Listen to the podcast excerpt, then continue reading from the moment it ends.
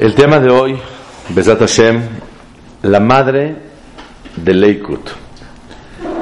Este viernes, Lel Shabbat de Perashat Matot Mas'e, fallece una luz muy grande en el mundo de Clar Israel. La Rebetzin Rishel, la hija de Rabbi Malkiel Alaba Shalom.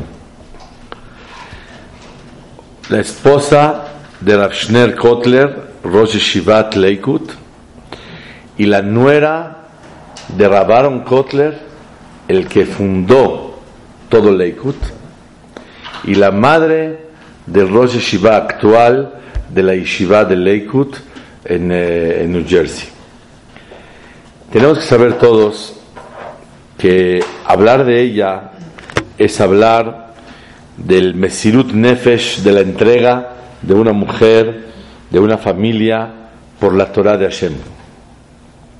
Y hablar de ella es hablar de la generación pasada y ella fue el nexo entre los Yehudim antes del holocausto y los Yehudim de ahora. Una mujer que nos conecta con ese, esa generación tan especial. Una mujer llena de irachamaim, llena de emuná y llena de masoret, transmitiendo las bases del judaísmo. Personalmente, yo la conocí y la última vez que platiqué con ella fue hace dos años. Platiqué en su casa, tomé un café con mi esposa y mis hijas y ella nos platicó varias historias. Dentro de lo que vamos a contar son cosas especiales que escuchamos directamente de ella. Y la mayoría, en esta ocasión yo le agradezco a mi esposa que ella conoció mucho y habló con sus hijas y con ella misma y recibió información de todo lo que Bezat Hashem vamos a platicar. La madre de Leikut, la Rabbanit Rishel, ella, una mujer que Bemet tuvo el zehut tan grande de vivir tantas diásporas y fue errante en, mucha, en mucho tiempo de su vida. Ella a los 17 años tuvo que escaparse de Lituania, a donde ella vivía, y se hablaba que se podía ir a Vilna, donde ahí se podían salvar mucha gente. Ella era hija del señor Malkiel, eh, de una familia muy especial. Y la Rabbanit, ella tenía tres hermanas. Ella era la grande, de 17 años, tenía una hermana de 12 y una hermana de 6 años. Su padre, viendo el peligro tan grande de poder sobrevivir, logró mandarla a Vilna ella, también la segunda hermana de 12 años, y la tercera tuvo que entregársela a un cura. Y le advirtió que jamás vaya a convertirla acá afuera del judaísmo. dijo, por favor no lo vayas a hacer. Y le dijo a, tu hija, a su hija, eres judía, tenía seis años la niña que no te digan diferente, eres judía. Y Baruch Hashem creció ahí con el cura y la niña pasó un tiempo, se escapaba, regresaba, hasta que logró escaparse y se la mandaron a Eres Israel. Pero como estaba el gobierno británico gobernando en Israel, no le permitían la entrada a Yehudim. Entonces la metieron en un costal a esta niña y es la tercera hermana de la Rabbanit Rishel. Las tres se casaron con Rashei Shivot. La Rabbanit Rishel se casó con Rab, Schner Kotler. la segunda con Rab Heskel Sarne, Rosh Shiva de Hebron.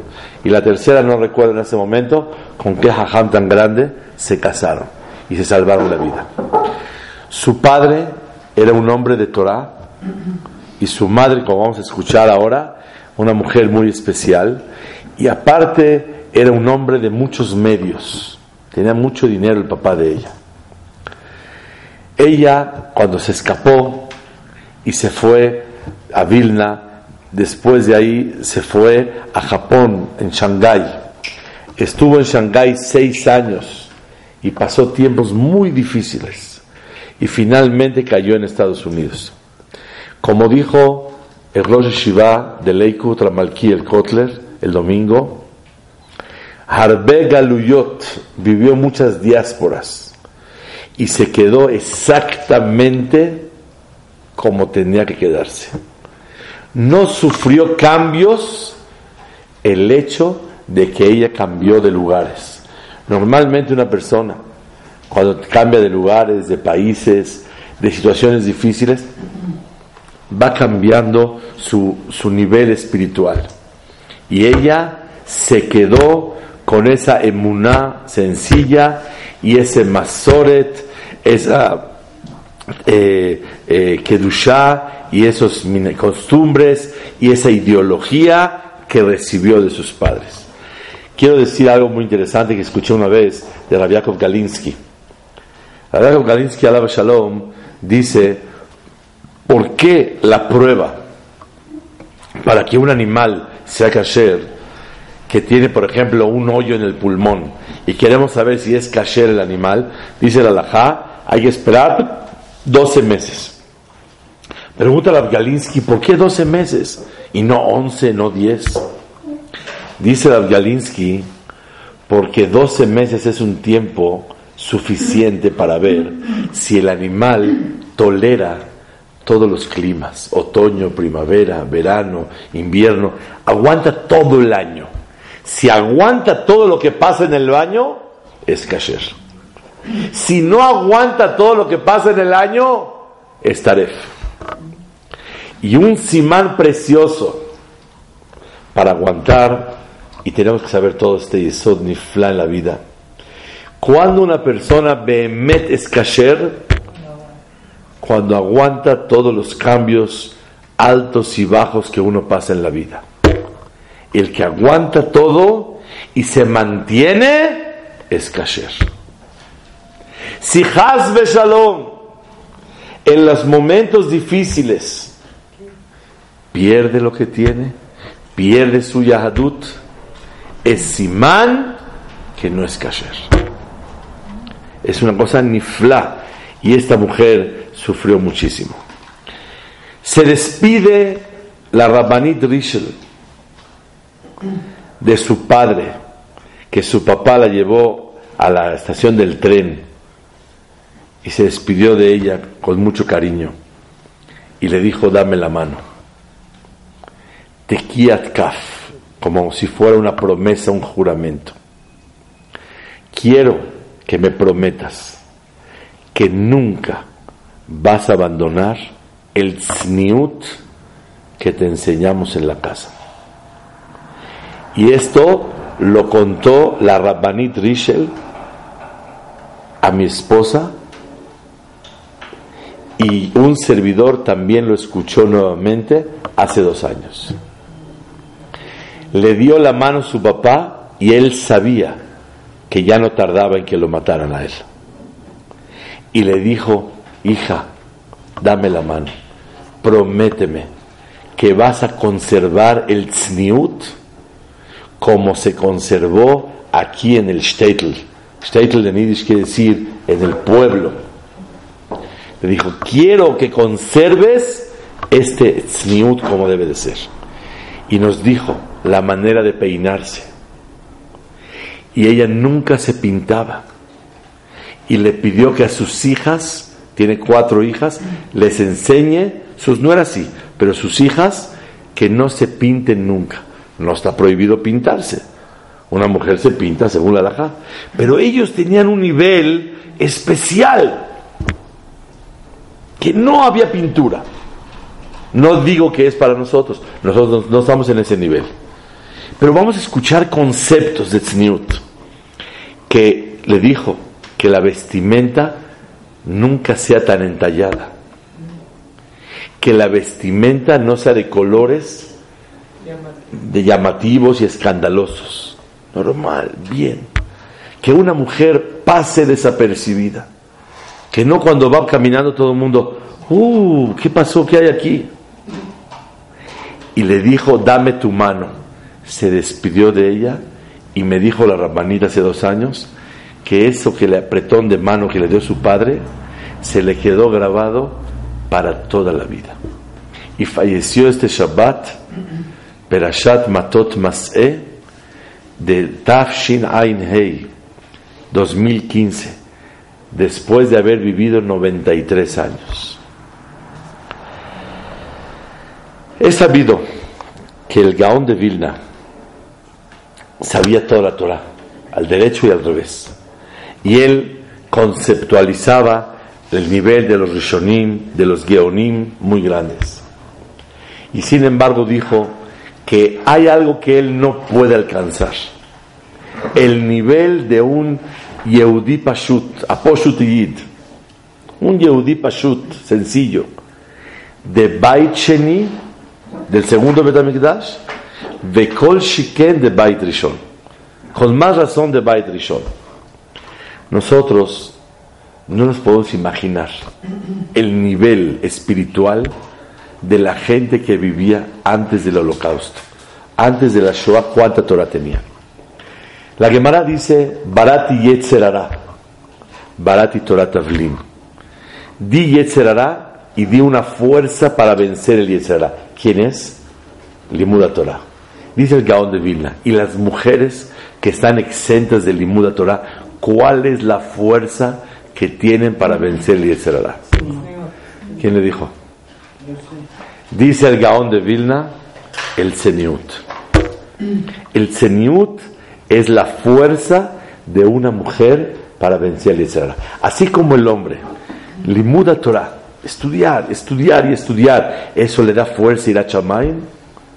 El Irat Shamayim de una mujer es conservar el Señor, el Señor. Pero no nada más son reglas técnicas. Hasta aquí y hasta acá y hasta acá y hasta acá y hasta acá. No son reglas técnicas. El Tzniut es Tzniut Balev, Tzniut Baneshama. Que una, una mujer sienta la importancia de que es una Bat Melech, hija de Boreolam, y que ella no le queda comportarse o hablar o caminar o vestirse sin el Tzniut de la Torah. Estaba muy preocupado su papá de mandarla sola en los trenes cuando estalló la guerra. Y lo Alenu, le, había soldados, le podían hacer cualquier cosa a una muchachita sola de 17 años.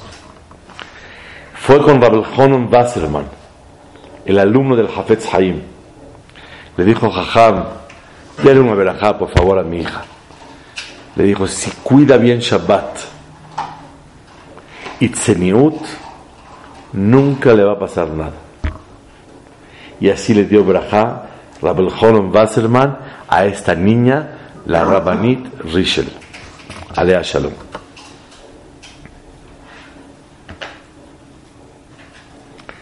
Su papá, cuenta Rabbe Pesach Kron, su papá era un hombre que inculcaba Kaboda Torah. Vean qué cosa tan hermosa. Tenía mucho dinero, y no lo hacía para ir a pasear a Suiza, a esto, al otro, para disfrutar tanto la vida. Lo usaba para apoyar muchísimo la Torah. Porque Baruch Hashem tenía y lo usaba para eso. Dice que ella, la Rabbanit Rishel, nos contó que ella vio cuando se llevaron a Rabel Honom Basserman para asesinarlo. Llegó Rabel Honon Wasserman una vez a casa del Jajam, vino a su ciudad a pedirle dinero para la yeshiva de Rabel Honon. Entonces había fuera de la calle mucho lodo y Rabel Honon se ensució sus zapatos de mucho lodo.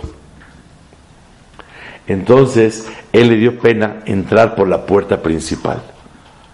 Así mármol y tapetes dijo, prefirió entrar por la puerta de servicio. Toca la puerta, abre el Señor, dice, ¿qué? Rabel a. Dijo, bienvenido. ¿Por qué entra por la puerta de aquí? Le dijo, la verdad, me da mucha pena entrar por la puerta principal. Estoy todo enlodado. Le voy a ensuciar su casa, su entrada, sus tapetes.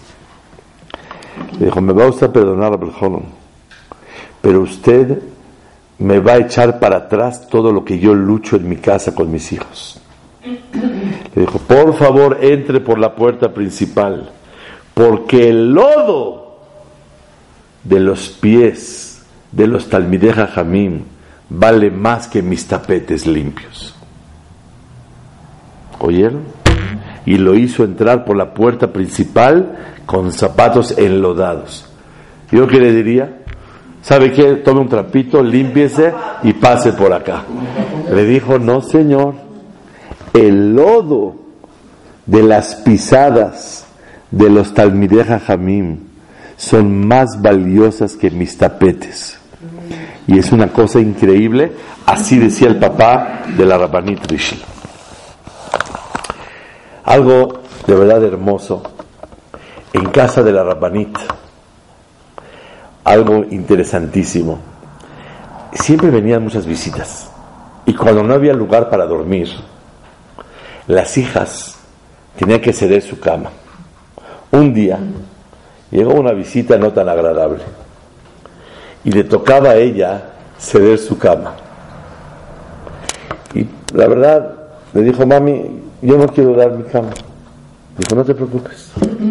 Fue a la sala, sacó de las colchas más importantes que tenía y le preparó la cama en la sala a la visita. Cuando la niña vio que su mamá preparó tan fino y tan bonito para la visita, dijo, mami, perdóname siempre sí le doy mi cama. Le dijo, no, perdiste la oportunidad. Ahora se va a dormir en la cama, en la sala. Vemos la educación a los valores tan grandes de lo que importa en la vida. Quiero decirles una cosa impresionante. Esto lo contó ella directamente a mi esposa y a mis hijas. La Rabbanit Rishel venía ella de, la verdad, de, una situación económica muy, muy, muy importante, muy buena.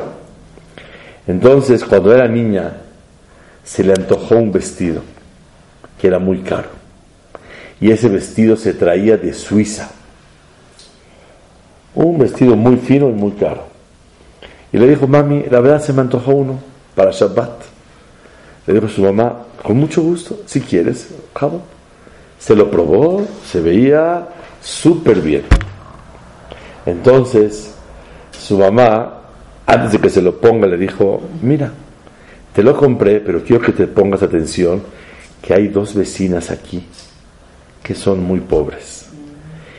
Que no te vayan a ver o no vais a presumir el vestido, se van a lastimar mucho. Dijo, ok. Llegó el Shabbat, se lo iba a poner y se acordó que su mamá le dijo que las vecinas, dijo, bueno, este Shabbat no. En la semana, su mamá le volvió a decir, acuérdate que también está ahí una huérfana que no tiene posibilidades.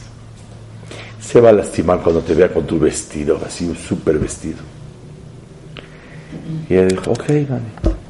Y así tres, cuatro veces le echó piquetitos de gente que alrededor de ella sufre y no tiene las posibilidades. Y ella llegaba, era el Shabbat, ya se ponía el vestido, se veía en el espejo, mejor no, y lo guardaba.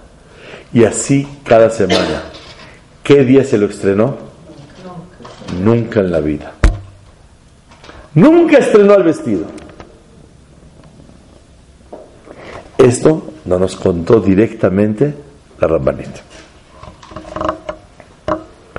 Al principio de su matrimonio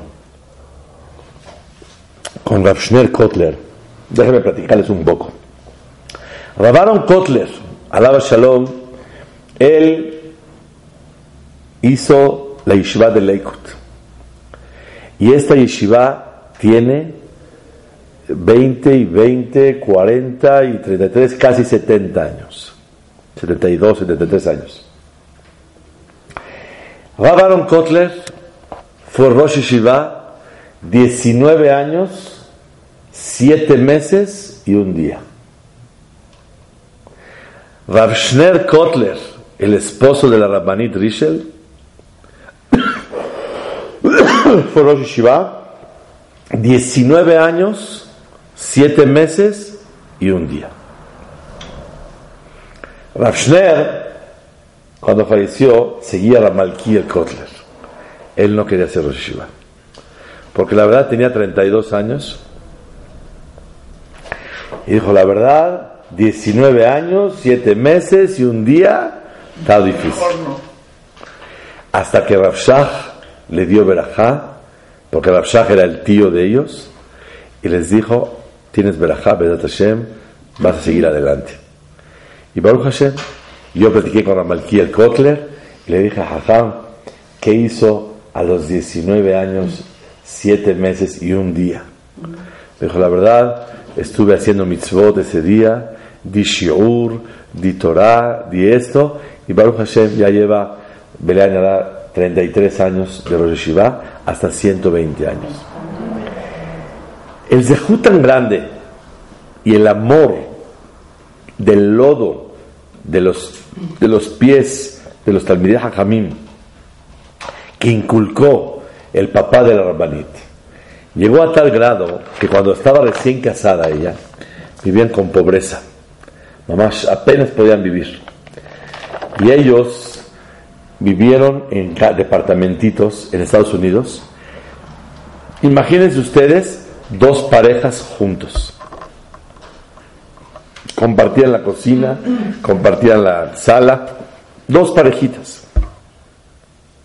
Y ella dijo que vivían con pobreza, con mucha alegría y Baruch Hashem, con mucha Torah.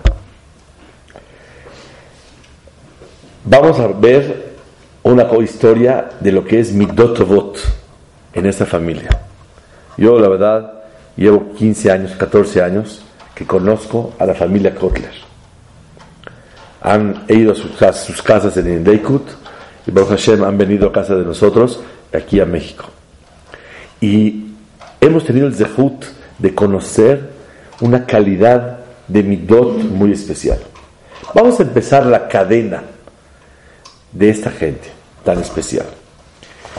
Rashner Kotler estaba comprometido con la Rabbanit Rishel. Cuando estalló la guerra, en 1939, en septiembre, ella tenía 17 años y ya estaba comprometida. Y los Ashkenazim hacen quinián, levantan un pañuelo, rompen un plato en el compromiso. Ya es una cosa formal. Y ya romper eso es algo muy delicado. Ella estaba comprometida y como su papá Baruch Hashem era un hombre de Torah y tenía dinero, se comprometió a darle kest a su yerno. ¿Saben qué es kest? Kest es en Yiddish un dote que se le da al yerno y lo mantienen cinco años o diez años. Ya no se estila, es un problema ahorita ya. Pero antes mantenían al yerno varios años para que estudie Torah. Si estudiaba, claro. Entonces a, a le prometieron que lo van a mantener varios años, porque Baruch Hashem podía su suegro y quería un yerno Talmid Hacham como Rabshner. Estalla la guerra y se separan la Rabbanit y el Rosh Shiva siete años. Después de siete años se vuelven a encontrar. Resulta ser que ella tenía tuberculosis estaba enferma ya, y peligraba su vida y tenía muy poco pronóstico de, de poder tener hijos con la tuberculosis. Fue con su papá Baron y dijo, papi, ¿qué hacemos? Tati, ¿qué hacemos? Le dijo, la verdad es una gran shela, hija, hijo, porque Te voy a decir la verdad. Eres el único hijo mío. Rabaron nada más tenía un hombre y una mujer. Y él, tú eres el único Kotler. Y el seguimiento de los Kotler depende de ti. Si te casas con ella y a lo mejor mañana no pudo tener hijos, se acabó Kotler. Yo creo que es una gran shela si verdaderamente puedes tú casarte con ella o no. Ve y vamos a consultar con el abuelito, con el Zeide, el abuelito Rabbi Zalman Meltzer. El Rabbi Zalman Meltzer era el suegro de Rabshach, de Rabaron Kotler, tío de Rabshach. vamos a preguntarle a ver qué opina. Le preguntó a Rabbi Zalman Meltzer, le dijo la verdad, lo que dice tu papá es algo muy delicado. Por un lado, peligra que el seguimiento de tu familia no continúe. Pero por otro lado, toma en cuenta que es una huérfana. Perdió a su papá, a su mamá, todo el dinero. Ya no le queda la salud. Lo único que le queda es un novio. También lo va a perder. Cuando escuchó eso Rapshner, se dio cuenta que el abuelito no podía decidirle qué hacer él dijo, me caso con ella. Vihima, me caso con ella. Se casó con ella para no lastimarla y Baruch Hashem, él vivió sesenta y tantos años y ella vivió noventa y tres. Y tuvo Benporat Yosef cinco hombres y cuatro mujeres. Cuando una persona hace Retzon Hashem para tomar en cuenta los sentimientos del otro, nunca se va a arrepentir y Boreolam le va a mandar verajá en lo que haga. Este es un secreto que aprendimos ahorita. Yo actúo bien y me entrego para que no sufra una mujer, su novia, Boreolam me y tuvo de tener y hombres, yernos, hijos y descendencia muy especial. Y Baruch Hashem vivió allá 93 años. Imagínense ustedes este Maasen Norá. ¿Cuántos años ya pasaron? 93 menos 17, 83, eh, 76 años.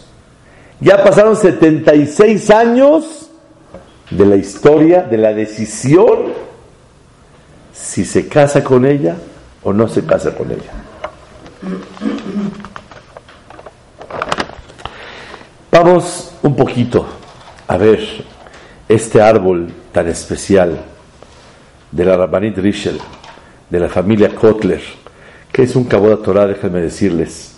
Estamos en una generación que el lugar más importante en cantidad y calidad de Torah en el planeta es la Yeshiva de Leikut. Arriba de 8, 9 mil abrejim. El que no conoce, que vaya a conocer. Yo conozco. Y es algo que no se puede creer que es Leikut. En, Israel, una de las Yeshivot más grandes, tiene 5 mil, 6 mil.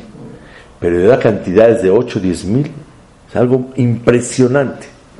Y Shivat Mir, a lo mejor de las más grandes que hay en Israel ahorita.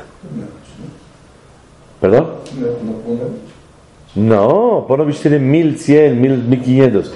No, en Shivat Mir tiene 5000. No, es una cosa impresionante. Yo cuando estuve ahí yo lloraba nada más de ver. Abrí, me dijeron, este Midrash está chiquito. Abrí el Midrash, 400. Cerraba yo. Dijo, este es un poco más grande habría yo 1100, cerraba. Este estaba así más grande, 1800, muy bien. Pero este es así, cualquier cosa, habría yo 250, cerraba. O sea, una cosa que dices, ¿qué es esto? Y es una cosa muy grande y muy especial. Yo recuerdo que este amor tan grande que tuvo en la Torah el papá de la, la, y se lo transmitió a sus hijos. Nosotros tenemos que aprenderles esas herramientas de transmitirle a nuestros hijos a Habata Torah. Pero para transmitirlo hay que sentirlo y vivirlo. Yo me acuerdo, cuando llegué, me metió ella a su casa y me dijo, entra a la oficina de Rav Kotler. Y vi unos libros, me dijo, take in your hands, agarra el libro, agárralo con las manos, me decía. Y así lo, y me veía ya, se le iluminaban los ojos de verme, cómo estaba yo admirando, viendo los libros de los escritos de los shiurim que daba el Rosh Shiva. Una cosa, una admiración a lo que era Torah. Ella no nada más apoyaba a su marido y todo su, su, medio y su, su, sistema de vida estaba eh, eh, dirigido a su marido. Ella también sentía la oportunidad tan grande de apoyar a la Torah sirviendo y atendiendo a su marido. Vamos a rápidamente, que nos dé tiempo, ¿verdad, Hashem? Unos minutos a relatar Maasiot de esta familia, empezando con Rabbi Zalman Meltzer.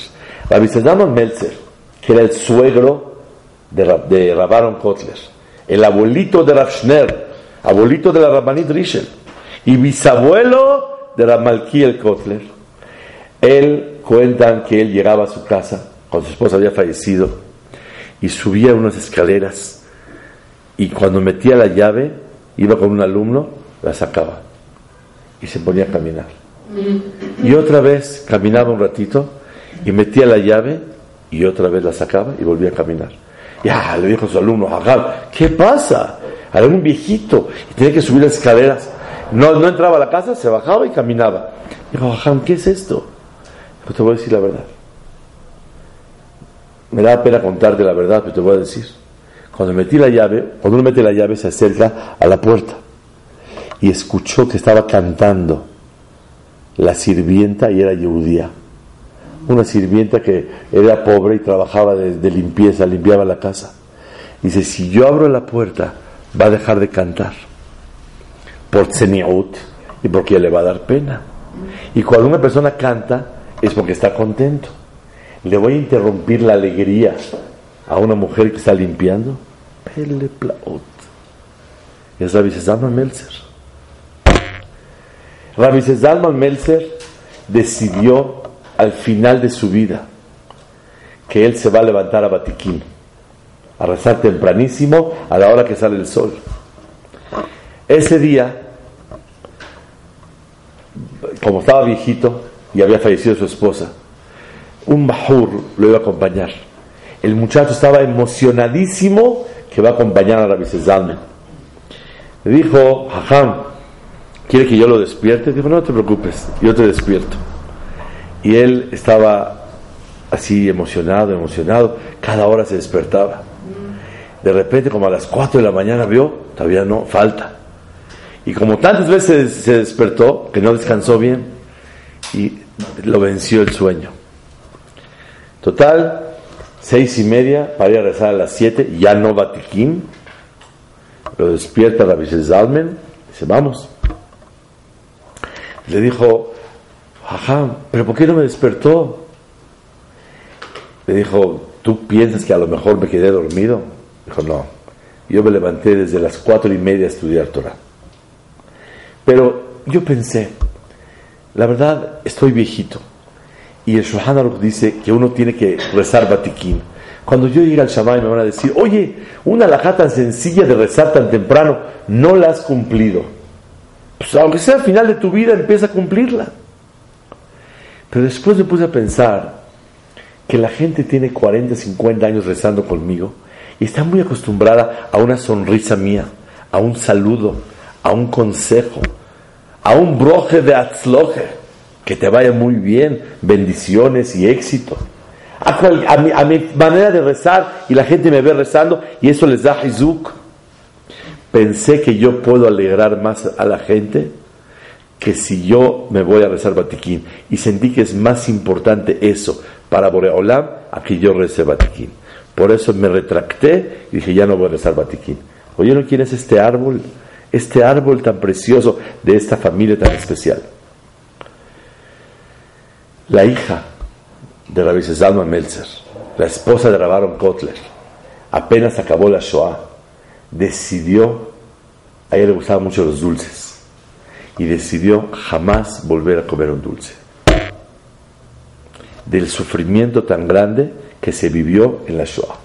No es para nosotros no comer dulces, pero por lo menos saber que existe gente de ese nivel. Ahora vamos a hablar de Rav Kotler, el hijo, el nieto de Rabbi Zalman Meltzer. Nieto, directo, el hijo de Rabaron Kotler. Rabaron era el hombre de Torah, el hombre que, revolucionó el, planeta, y él fue el que formó la Torah en Estados Unidos. Viene Rav Kotler con unas midot, con un irachamaim, y las midot, que sepan, son genéticas la emuná, el seniut, la kedushá y la Torah no son genéticas, pero las midotobot sí son genéticas. Y uno las trae en la sangre. Vean qué cosa tan hermosa.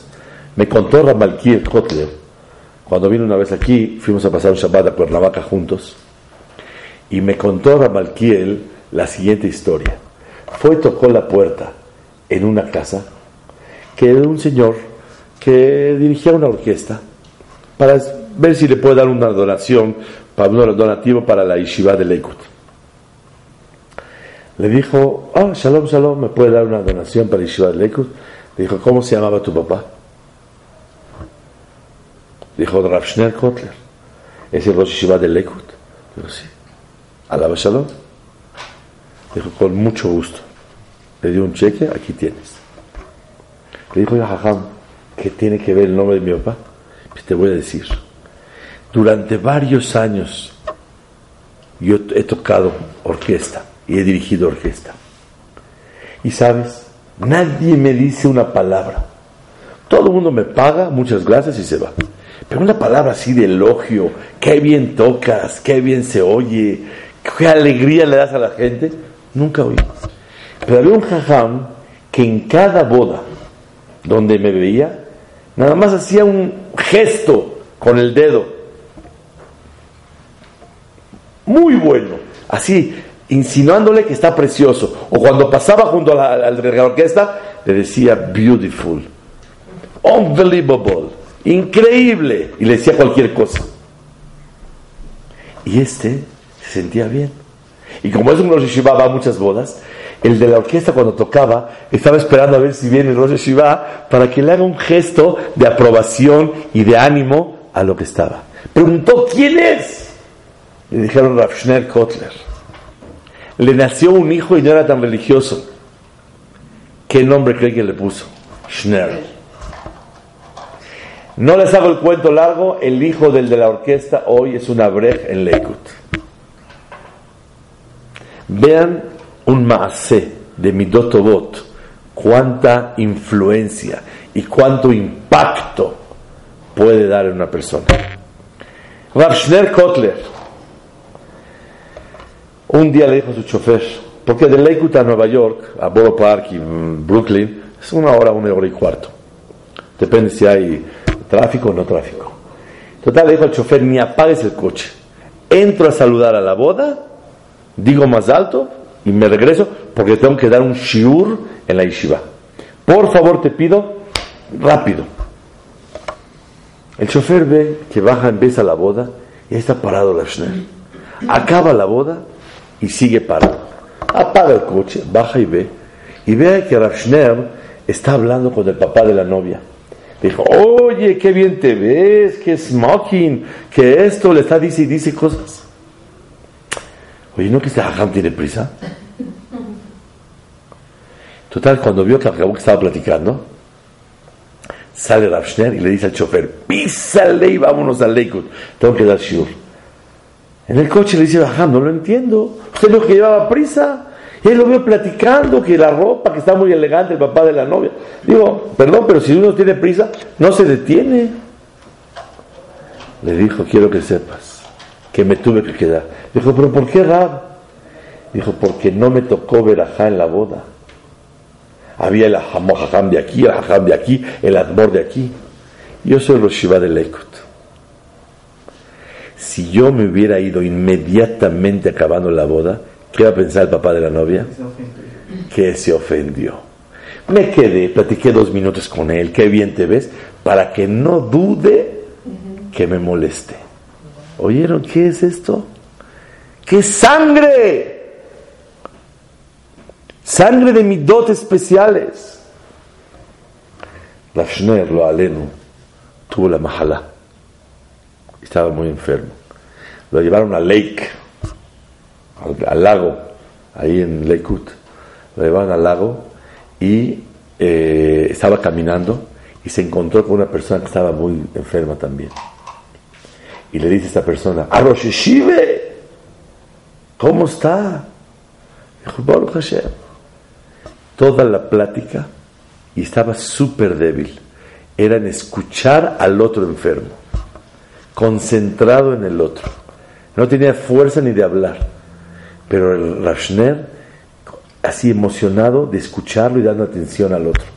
Cuando ya lo llevaron a su casa, le dijo, Baruch Hashem, tuve el zehut de concentrarme emocionalmente y tuve la energía para poder pensar en alegrar al otro enfermo. ¿Oyeron qué cosas? Vámonos para abajo. Ramalki el Kotler, Rosh Shiva. Algo impresionante. Me contó a mí una persona secreta, no puedo decir quién, ni cómo, ni para qué. Pero me llegó a mi casa y estuvo Shabbat conmigo. Me contó una persona que él llegó a Lakewood hace unos años y la verdad, cuando él vino a México, yo recibí una llamada de Lakewood. En casa de ustedes suena el teléfono. ¿Quién es? Ramalkiel Kotler. Me habla, me dice, por favor, quiero que ayudes a esta persona. Confía en mí, es una gran mitzvah ayudarlo. Dije, si usted dice, adelante. Y lo traje a la casa al, Señor. Y le dije, bueno, dígame usted, ¿qué tiene que ver con él? Dijo, la verdad, hace 35 años, una vez ayudé a Ramalquiel en algo. Lo ayudé. Y ahora él tiene 14 hijos, ya casó 7 y le quedan 7. Y él trabaja, pero ahorita no puede trabajar porque su esposa está enferma y tiene que ocuparse de los niños y no le da tiempo para trabajar y quiere él casar a un hijo y necesitaba dinero. Llegó a Estados Unidos con Ramalquiel. Oh, shalom, shalom. ¿Qué dijo Ramalquiel? ¿A qué viniste? Necesito dinero para casar a una hija. Dijo, siéntate, de aquí no te mueves. ¿Cuánto necesitas? Le dijo 85 mil dólares. Le dijo, toma, toma, toma, este café. Ramalquiel solito hizo llamadas.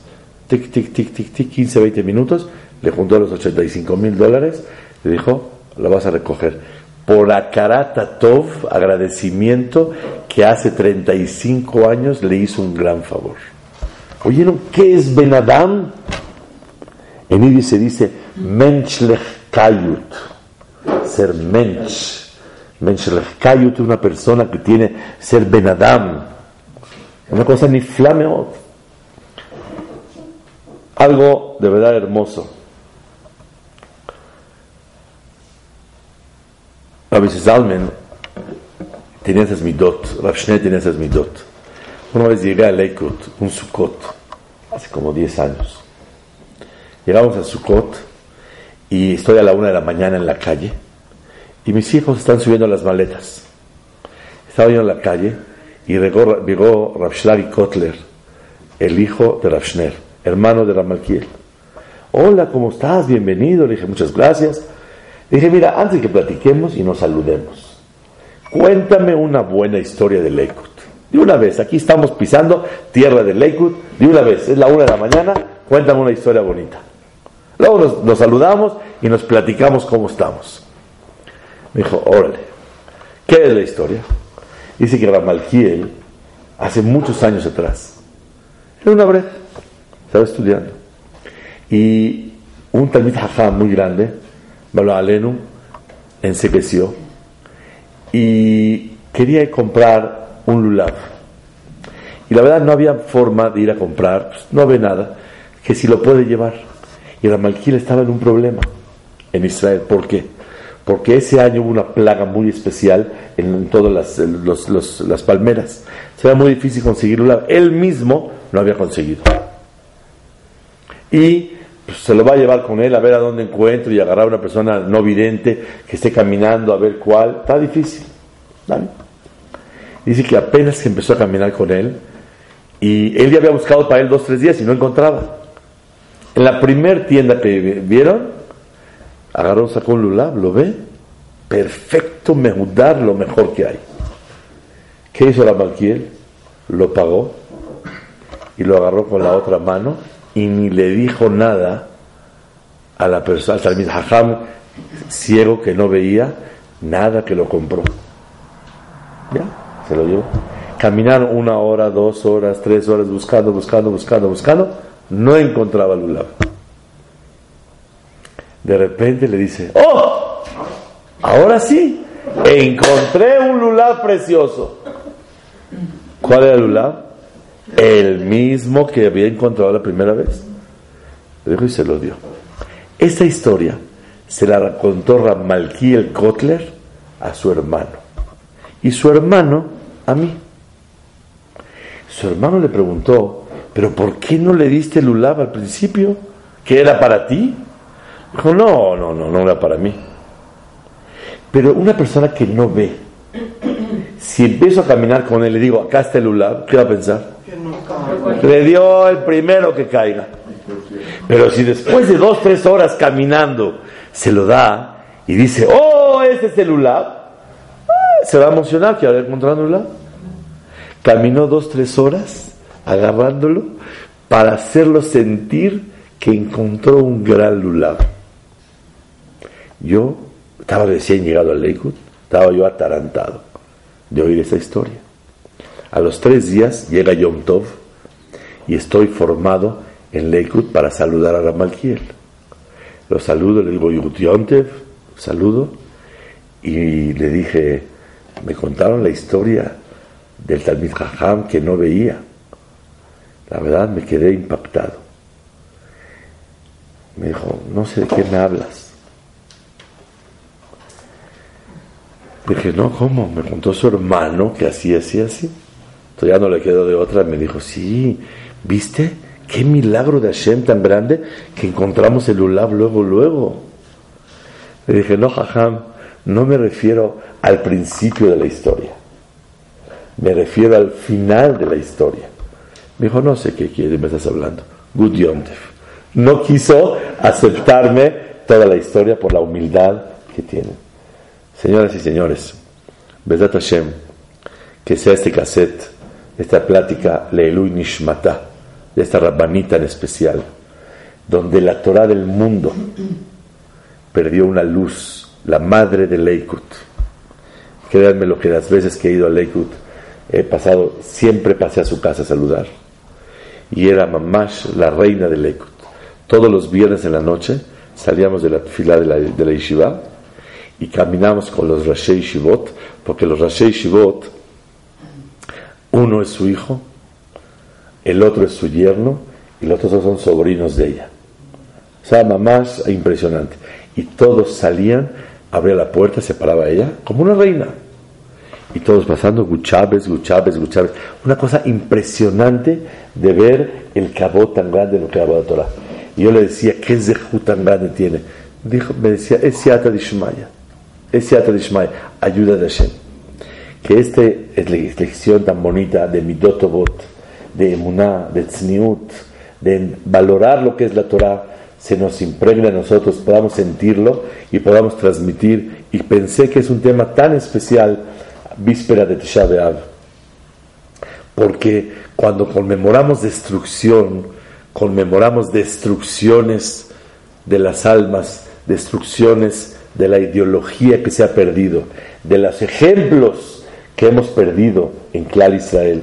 Y ella se fue ahora un ejemplo tan grande de lo que es amor por la Torah, de lo que es tzniut, de lo que es kasher, aguanta todos los cambios en la vida, de la humildad, de, de esas midot tan hermosas que tenían ella, su marido, Rabbi Zalmen, Rab Aaron, Rab Shner, Shibadel Haim Tobim, Malkiel, Esa es la, la lección que nos da esta, eh, este shiur, recordando a la Rabbanit Rishel, Alea Shalom, Te'en Ishmatat Surah Haim, amén ve amén. Que pronto Borolam nos dé el zehut de ver la llegada del Mashiach, Rivera de Amenu, amén.